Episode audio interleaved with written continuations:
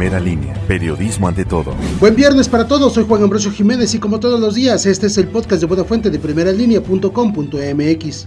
Con traumatismo craneoencefálico leve, fractura en nariz y en pierna derecha, resultó un motociclista al impactarse contra una camioneta. Esta le hizo un corte de circulación. El accidente fue a las 19.20 horas de este jueves sobre el Boulevard José María Morelos y Pavón, a la altura del monumento a la Cuapeñita.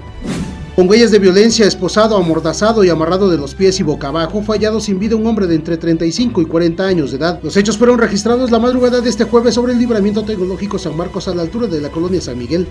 Elementos de la policía municipal lograron detener a dos sujetos que viajaban a bordo de un automóvil, los cuales llevaban un arma de fuego y varias dosis de droga. La captura fue a las 11.45 horas de este jueves sobre la calle 3 Norte y 10 Oriente, a la altura de la rotonda de la Sarabia.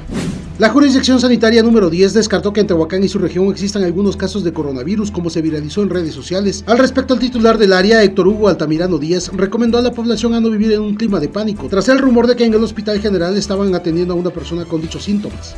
El municipio de Tehuacán cuenta con siete marcas registradas gestionadas previamente ante el Instituto Mexicano de la Propiedad Industrial, las cuales tienen una vigencia de 10 años para ser explotadas, informó la directora de atención empresarial Gabriela Leiva Marín. Entre estas, cuatro pertenecen al municipio, las cuales son Festival del Mole de Caderas, Comes y Te Quedas, Agua Mineral de Tehuacán y Tehuacán Cuna del Maíz. Las otras tres restantes corresponden a marcas de empresas maquiladoras.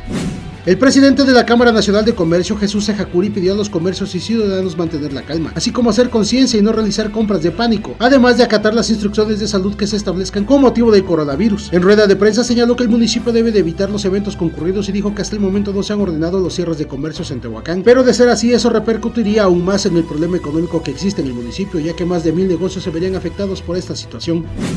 No olviden ingresar a nuestro sitio web primeralinea.com.mx, así como nuestras dos cuentas en Facebook, 1L Primera Línea y Primera Línea Tehuacán. Que tenga un excelente fin de semana.